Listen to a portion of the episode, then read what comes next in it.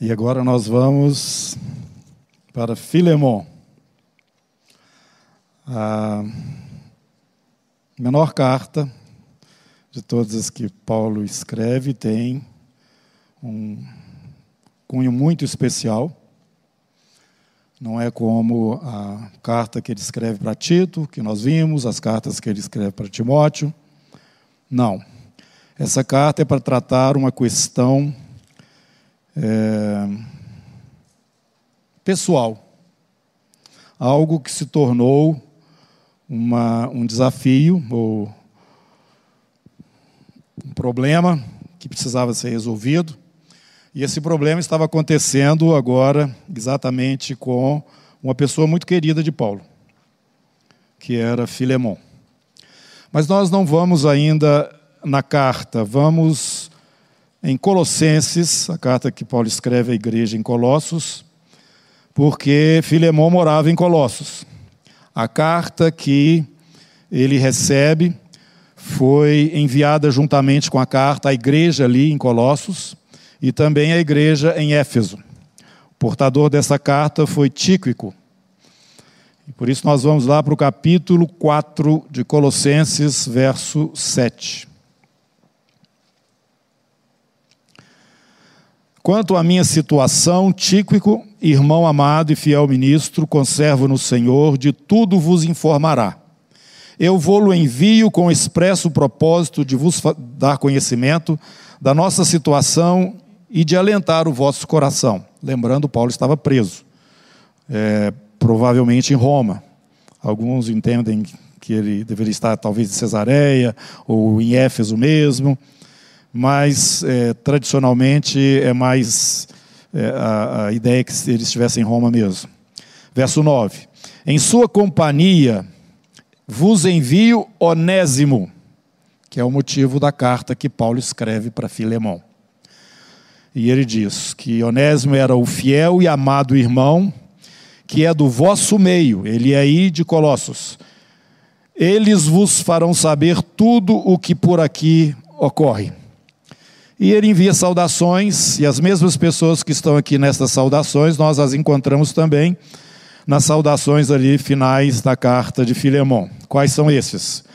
Verso 10: Saúda-vos Aristarco, prisioneiro comigo, e Marcos, primo de Barnabé, sobre quem recebestes instruções, se ele for ter convosco, acolhei-o e Jesus, conhecido por justo, os quais são os únicos da circuncisão que cooperam pessoalmente comigo pelo reino de Deus, eles têm sido o meu lenitivo.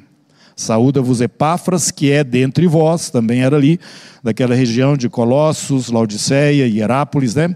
Servo de Cristo Jesus, o qual se esforça sobremaneira continuamente por vós nas orações, para que vos conserveis perfeitos e plenamente convictos em toda a vontade de Deus. E dele, Epáfras, dou testemunho de que muito se preocupa por vós, pelos de Laodiceia e de Herápolis. Saúda-vos Lucas, o médico amado, também Demas, Lucas é o escritor do Evangelho e do livro de Atos também. Saudar, e também o Demas, que depois amou o presente século e foi para Tessalônica, quando Paulo escreve para Timóteo, né? Ele dá essa informação. E também saudai os irmãos de Laodiceia, e a ninfa, e a igreja que ela hospeda em sua casa. E uma vez lida essa epístola perante vós, providenciai para que seja também lida na igreja dos Laodicenses. E uma carta que ele escreveu para a igreja de Laodiceia, que nós não sabemos dela, ela desapareceu aí na história, né, não foi encontrada. Mas essa carta também leia igualmente perante vós. Também dizei a Arquipo, atenta para o ministério que recebeste no Senhor para o cumprires. Mandou um recado para o Arquipo. Agora que você então pode abrir na carta a Filemon. Quem que era o Arquipo? Quase certo, era o filho de Filemon. Quem que era Áfia? Provavelmente, certamente, a esposa de Filemon. E quem que era o Onésimo? Aquele que é o motivo desta carta, ele era um escravo. Ele era escravo de Filemon. E não sabemos como ele encontrou Paulo, Paulo encontrou com ele. Bom, é mais fácil ele ter encontrado com Paulo, porque Paulo estava preso, né? E esse relacionamento produziu o quê? A conversão de Filemão. Se em Roma, se em Éfeso, Cesareia, não sabemos. Mas Paulo encontrou o Onésimo que tinha fugido da casa de Filemão. Naquele tempo, irmãos, a gente quando lê a Bíblia aqui, quando fala servo, está falando escravo. E no tempo do Império Romano, a questão da escravatura era seríssima. Os escravos eram muito oprimidos, muito. Eles não tinham direito a nada, vezes nada. Agora, entre eles, tinham pessoas que eram cultas e outras que não eram, uns de serviço braçal, outros que faziam outro tipo de serviço, mas era escravo. Escravo, como disse, não tinha direito nenhum no Império Romano, não tinha direito de casar, né? e se por acaso tivesse algum filho, pertenceria ao seu senhor, né? aí ele não teria autoridade sobre a pretensa companheira que não era considerada esposa também. E a situação, se o escravo se rebelava, era passível de morte. Se ele fugia do seu senhor, passível de morte. Filemon, desculpa, Onésimo então estava numa situação difícil, ele era um fugitivo. E pela carta, provavelmente na fuga, ele deu algum prejuízo para Filemon. Não sei, Paulo não explicita isso, mas ele fala claramente: se aconteceu isso, é, eu também me apresento para ressarcir a você, Filemão. Mas o que ocorreu foi que esse escravo foi alcançado pelo mesmo evangelho que alcançou Filemão, que alcançou todo esse grupo que estava ali ajudando Paulo. Paulo tinha uma equipe que era uma equipe móvel, e tinha uma equipe que era uma equipe que estava estacionada nas cidades por onde ele passava, onde a igreja era é, estabelecida. E hoje nós temos essa palavra já mais falada, né? mas está é, mais dentro do nosso vocabulário. Ele tinha o que a gente poderia dizer hoje, os militantes da causa do reino de Deus os que andavam com ele e os, como eu disse, estavam estabelecidos nestas cidades. Por vários motivos. Ele não podia ir com todo mundo, podia sair com ele, indo para todo lugar. Né? E nós não sabemos as razões porque também é, Filemono estava nessa equipe móvel. Mas Paulo deixa claro que ele é um dos cooperadores, faz parte desse grupo mais íntimo do relacionamento de Paulo. Portanto, essa carta, ela, quando ela é lida fora desse contexto é, que nós estamos colocando aqui, ela, ela se apresenta-se um pouco pesada. É, fica uma relação assim um pouco difícil de ser aceita dentro de um relacionamento, eu diria assim, normal. Mas, dentro destas circunstâncias, tendo em vista que aqui era a equipe, o grupo dele, pessoas que estavam diretamente ligadas com ele, pessoas que sofreram é, a influência do Evangelho através da vida dele e através da vida de Paulo também entraram nesse grupo seleto, né, daqueles que estavam mais próximos dele. Então, Paulo envia carta para a igreja em Colossos, carta para a igreja em Éfeso, e ele envia essa carta através de Tíquico e Onésimo vai junto, porque Onésimo vai voltando agora, um, um, um escravo no, na linguagem natural, mas um nascido de novo, porque ele se tornou agora um cristão através da administração de Paulo. E pela carta nós podemos perceber que, embora, um, vamos dizer, um novo convertido, ele teve um, alguns momentos ali com Paulo, é, que deu a este apóstolo a capacidade de, de compreender, perceber, sentir é, é, Filemon, desculpa, Onésimo de uma forma assim mais profunda, como quem é, era aquela pessoa agora em Cristo Jesus. Que antes ele provavelmente também tenha conhecido é, na casa de Filemon. Nós não temos um registro que Paulo passou por, por Colossos, o que esteve ali naquela cidade. Mas é muito claro que Filemão foi um fruto do ministério de Paulo. Direto ou indiretamente, ele é, foi alcançado através do ministério de Paulo. Então, agora, essa carta à igreja lá naquela cidade onde Filemão morava, e ele recebia na sua casa a igreja, Talvez tenhamos aqui irmãos que recebem a igreja em sua casa também. Ele era uma das pessoas que Paulo considerava cooperador junto com ele. Este, é, esta carta, então, estava chegando naquela igreja, juntamente com a carta pessoal para o Filemão. E esses dois estavam levando também a carta para a igreja em Éfeso. E lembramos aqui uma carta perdida, a igreja de Laodiceia, que não sabemos, ela não está por aqui, fazendo parte do cânon, porque ela não foi encontrada. Mas Paulo está falando: olha, é, leiam essa carta que eu enviei para vocês aí em Colossos, também na igreja em Laodiceia, a igreja de Laodiceia também, é a carta que enviei para eles, que seja lida aí também em Colossos. Irmãos, essas cidades são bem próximas. Quem já foi lá, já fez uma viagem aí conosco, lá para o lado da Turquia, sabe que são, é uma região bem. É, cidades próximas ali é, localidades próximas, né? Hierápolis, é, Laodiceia e Colossos. Então, Paulo envia esses dois e estas cartas juntamente com eles, e este, que é o Onésimo. Como eu falei aqui, Deus embrulhou o seu coração e enviou a nós, Jesus. Paulo fez a mesma coisa com Onésimo. Ele embrulhou o Onésimo nessa carta né, e mandou para o Filemon. Quer dizer, quer dizer é, ele enviou é, é, Onésimo, fazendo aí esse papel de Cristo no, relacionamento aí que eu estou fazendo, né? É, como Cristo era o coração de Deus, Onésimo era o coração de Paulo.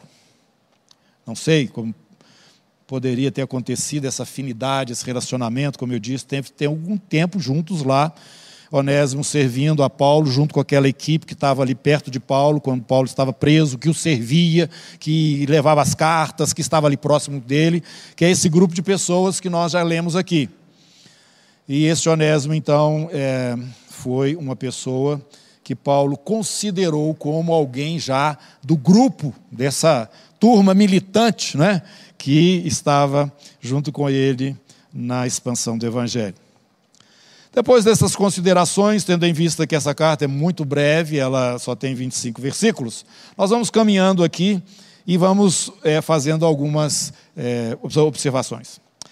Paulo, prisioneiro de Cristo Jesus, e o irmão Timóteo, ao amado Filemão, também nosso colaborador. Dentre todos esses do grupo, Paulo realça o nome de Timóteo, viu gente? Timóteo vem no princípio da carta, na introdução, ele não vem no, lá no final, não. E já sabemos também, já estudamos as cartas a 1 e 2 Timóteo, e vemos que esse era é, o menino de Paulo. Paulo, ali em Listra, encontrou esse jovem e falou: Você vem comigo. Ordenou que ele fosse circuncidado, porque ele tinha mãe judia, e Timóteo então passa a caminhar com Paulo. E está ali no princípio, né? ele fala é, que Timóteo, juntamente com ele, está enviando a carta. E essa carta é enviada ao amado Filemão, versículo 1, também nosso cooperador. Como eu dizia, ele faz parte, você, Filemão, faz parte desse grupo. E a irmã Áfia, que é provavelmente a esposa dele, e Arquipo, que era aquele a quem Paulo, filho, né? Provavelmente o filho ali deste casal, e que já havia mostrado né, que estava na vida dele um chamado muito claro na igreja do Senhor Jesus. E Paulo fala então ali em Colossenses, quando envia estas cartas, ele faz uma observação no verso 17 do capítulo 4. Diz aí para Arquipo: atenta para o ministério que recebeste no Senhor para o cumprires. Então, irmãos, esse grupo de irmãos é, estão aqui agora com essa situação que deve ser tratada dentro do, do, da equipe, como eu falei, né? Por isso, essa linguagem tão forte, vamos dizer, de Paulo, é, com relação àquilo que ele pretendia em relação ao Onésimo, que ele estava devolvendo agora para Filemon, não mais naquela condição de um escravo apenas.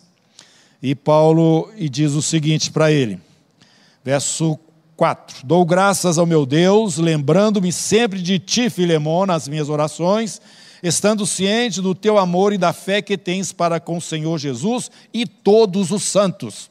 Filemão tinha testemunho, tinha vida.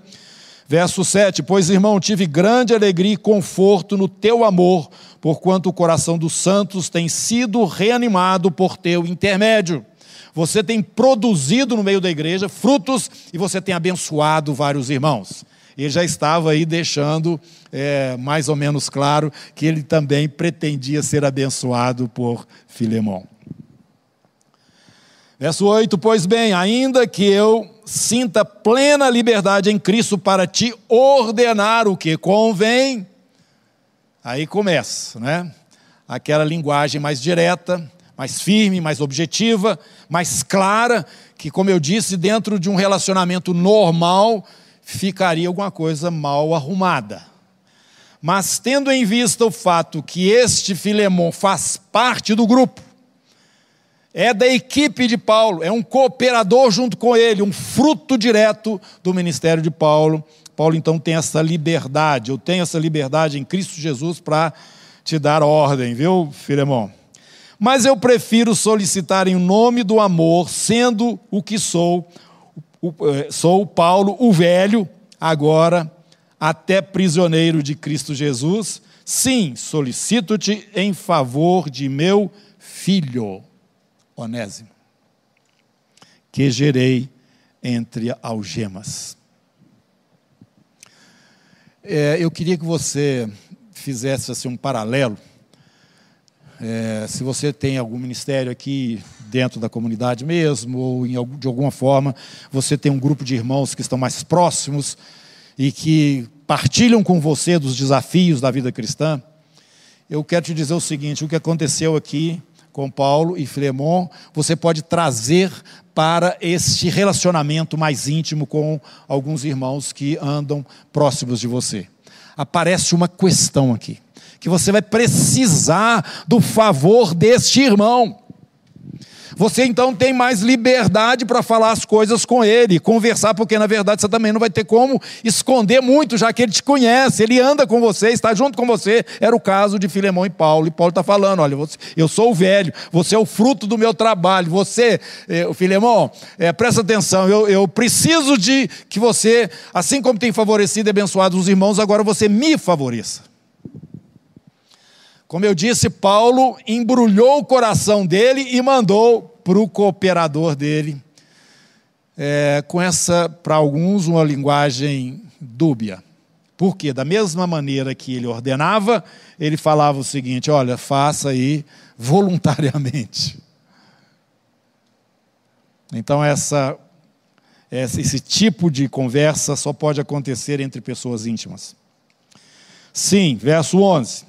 Ele, o Onésimo, antes te foi útil. A palavra Onésimo significa útil. E tinham muitos escravos que eram chamados de Onésimo naquela época, exatamente porque eles eram é, escravos e devia ser útil né, para o seu dono. Atualmente, porém, é útil a ti e a mim.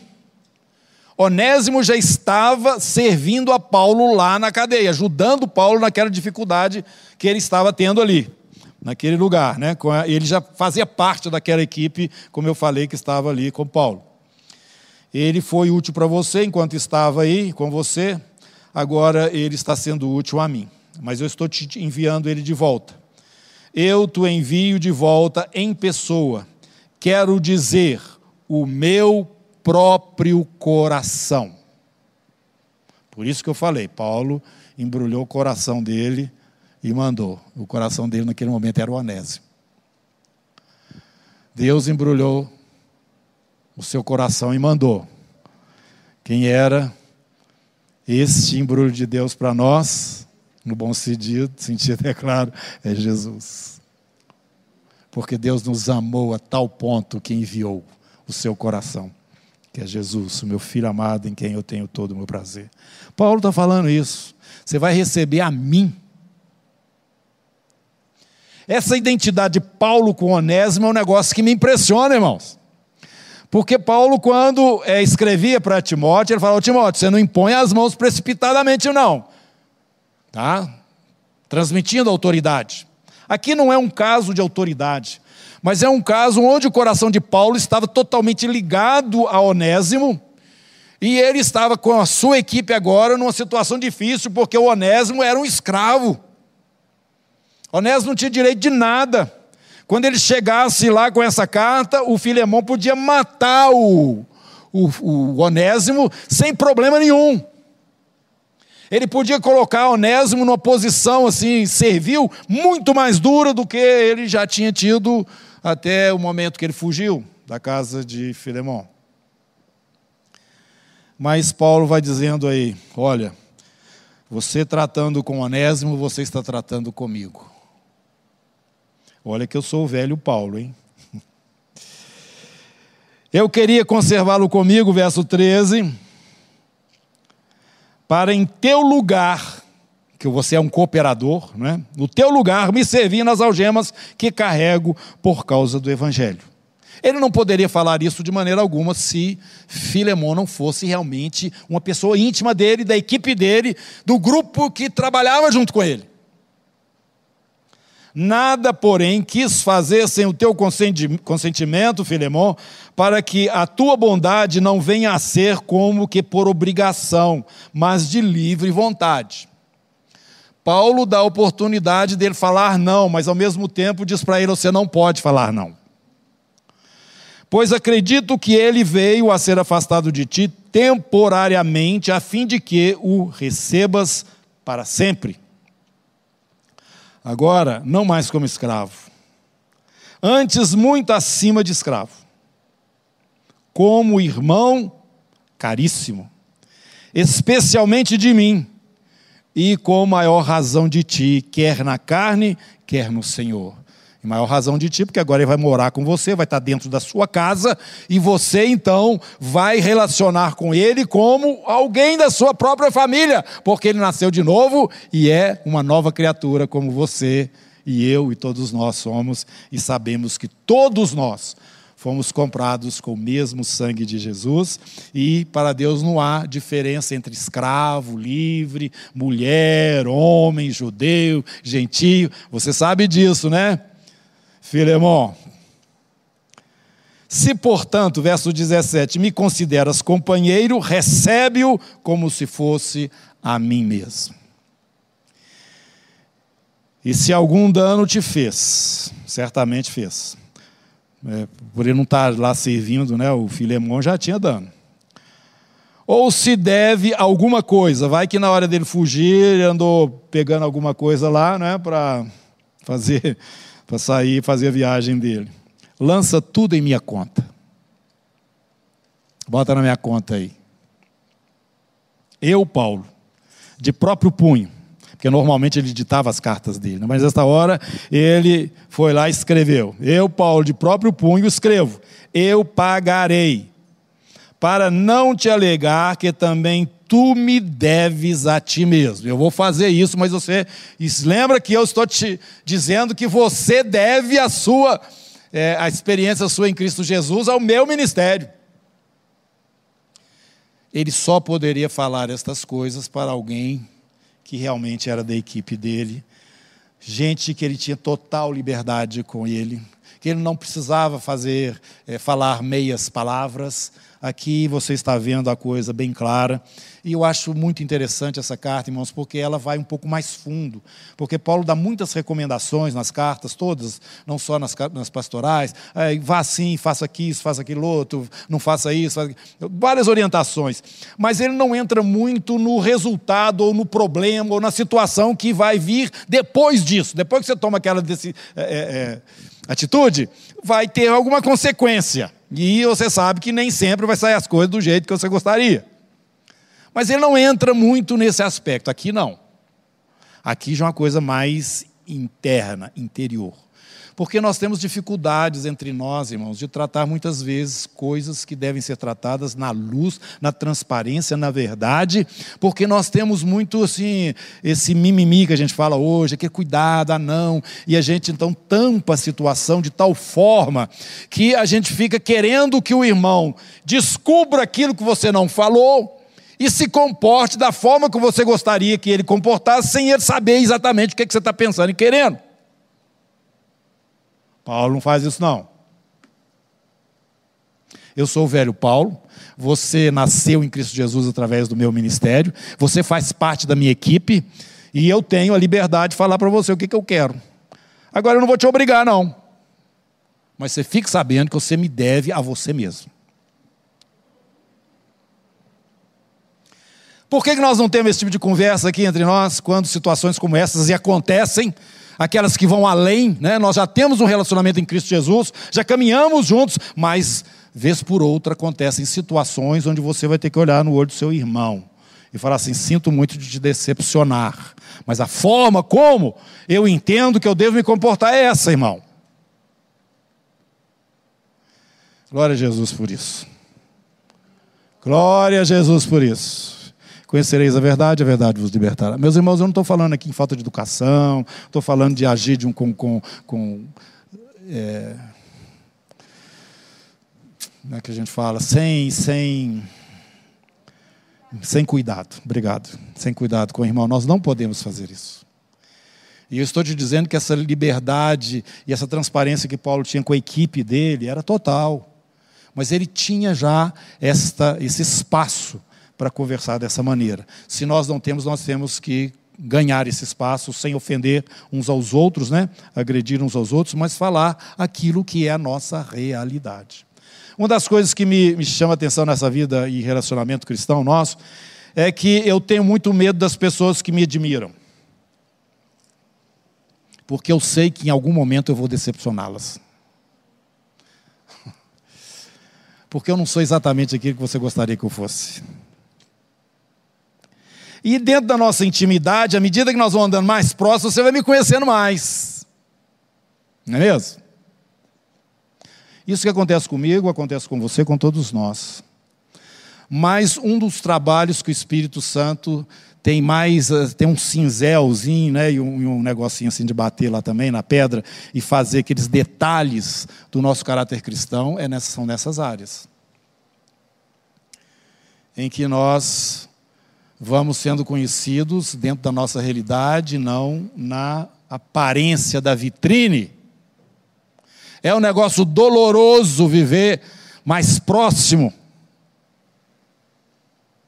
Doloroso. Eu não sei se para vocês, eu estou falando a meu respeito.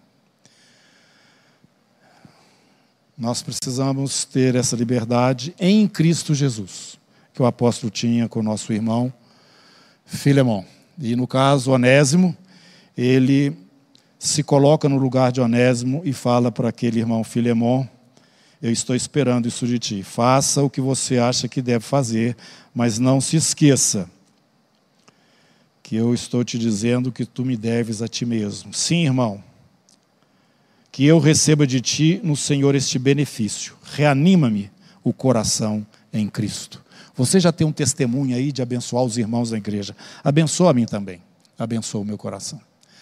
Então, irmãos, nós estamos vendo aqui, é, nesse momento, essa última carta pastoral, que vem junto com outras cartas né, que são enviadas para a igreja. E ali na igreja em Colossos, essa família, da qual é, Onésimo era um escravo, voltando agora, recomendado e representando o próprio Paulo, que era o, o, o pai na fé de Filemão para que Filemão agora o recebesse de uma maneira nova e de uma maneira diferente. E certo como estou da tua obediência, eu te escrevo sabendo que farás mais do que estou pedindo. E ao mesmo tempo, prepara-me também pousada, pois espero que, por vossas orações, vos serei restituído. Saúdam-te Epáfras, prisioneiro comigo, em Cristo Jesus, Marcos, Aristarco, Demas, Lucas, meus cooperadores, aqueles que ele já mencionou ali na carta à igreja em Colossenses. A graça do Senhor Jesus Cristo seja com o vosso espírito. Concluindo, eu quero chamar a sua atenção para que esse tipo de comportamento que Paulo está tendo em relação ao Onésimo, cobrindo aquele escravo de tal maneira, é, se identificando com ele, diante daquele que era o senhor daquele escravo. Embora ele estivesse numa posição mais alta do que o senhor daquele escravo, ele agora era o próprio escravo diante daquela pessoa. Você não tem como não se é, identificar, ou melhor, não entender que Jesus fez isso por nós. Ele se identificou conosco diante do nosso Deus, o Pai. E ele pagou toda a nossa dívida. E o Pai agora nos recebe nele, em Cristo Jesus. E todo o favor, essa graça maravilhosa que está à nossa disposição, ele chega até a nós através da pessoa de Jesus. Então, nesta carta, irmãos, você vê esta obra maravilhosa de Deus. É o próprio Filho, agora chegando diante do Pai. Ele embrulhou você e eu e apresentou ao Pai dizendo: Este é o meu coração. Foi por eles que eu vim e agora eu os apresento diante de ti, para que o teu favor venha sobre a vida deles. E eu sei que o Senhor vai fazer muito mais do que eu estou te pedindo. Porque não somente fomos resgatados, tirados de dentro da nossa escravidão, mas nós fomos introduzidos num reino maravilhoso. Jesus falou para os seus discípulos: pequenino rebanho, o Pai agradou-se em dar-vos o seu reino. Não é somente o livramento da condenação,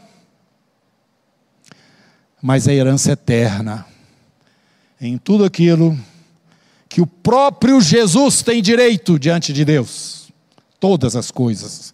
Porque, na verdade, tudo foi feito por Ele, através dele e nada do que foi feito até agora foi feito sem que ele mesmo fosse beneficiado é, dentro desta obra e dessa criação. Tudo isso redunda em glória para o nosso Deus. Toda essa obra redunda é, em um conhecimento e um entendimento do, do tanto que Ele nos ama e o tanto que Ele nos quer. E na pessoa de Jesus, nós somos apresentados hoje, agora, livres totalmente livres de toda a condenação diante do nosso Deus. Vamos usufruir esta liberdade, porque o Pai jamais há de recusar uma vida que o filho dele comprou com seu próprio sangue.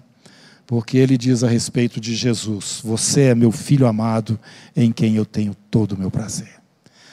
E Jesus sabe que o Pai não somente te recebe e te livra da condenação, mas também te introduz no seu reino eterno.